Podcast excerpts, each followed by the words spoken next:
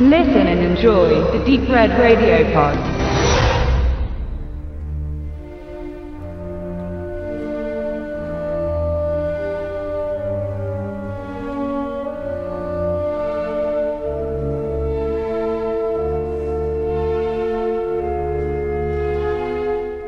Anna Fritz ist ein Superstar. Die schöne Schauspielerin verzaubert Spanien und ist jedem dort ein Begriff. Die Menschen lieben sie. Ihr plötzlicher Tod ist verwunderlich. Sie war jung, von Kraft erfüllt und augenscheinlich gesund. Doch nun liegt sie in der Kühlkammer im Keller eines Krankenhauses, abgedeckt mit einem weißen Tuch. Der introvertierte Pau arbeitet in jenem Keller zwischen den Patienten, die dem Leben entrissen wurden. In seine Obhut gibt man auch die sterblichen Überreste von Anna. Er kann es sich nicht verkneifen, wegen ihrer Prominenz ein Foto von ihr zu machen und es seinen Freunden zu schicken. Zwei seiner Kumpel wollen ihn an diesem Abend von der Schicht abholen und feiern gehen. Natürlich wollen sie die Tote ebenfalls sehen und drängen den leicht zu beeinflussenden Pau dazu, sie mit in die Leichenkammer zu nehmen. Was folgt, ist ein geschmackloser und pietätloser Umgang mit Anna. Denn nachdem der prollige Ivan seine nekrophile Neigung in Bezug auf den Superstar entdeckt, kann sich auch Pau nicht halten und will sich ebenfalls an der attraktiven Verstorbenen befriedigen, bis sie plötzlich die Augen öffnet und atmet.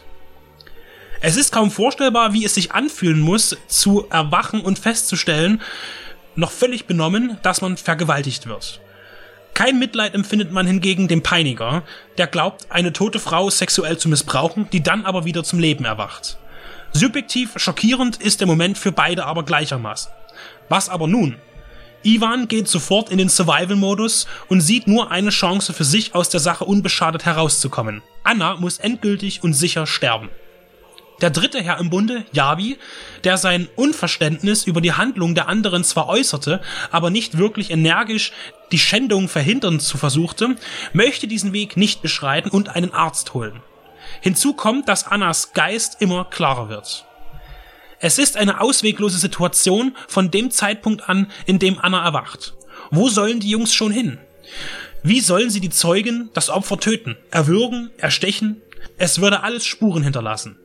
In dem Skript von Debütant Isaac P. Kreuz und dem Regisseur Hector Hernandez Vincenz geht es darum, Figuren zu beobachten, die trotz des sicheren Auffliegens ihres Verbrechens alles versuchen, um es zu vertuschen. Sie wollen entfliehen und Ivan ist der, der die meiste Energie dazu aufbringt, wird aber nicht der einzige sein, der zu rabiaten Mitteln greifen wird. Die Leiche der Anna Fritz ist ein starkes Erstlingswerk.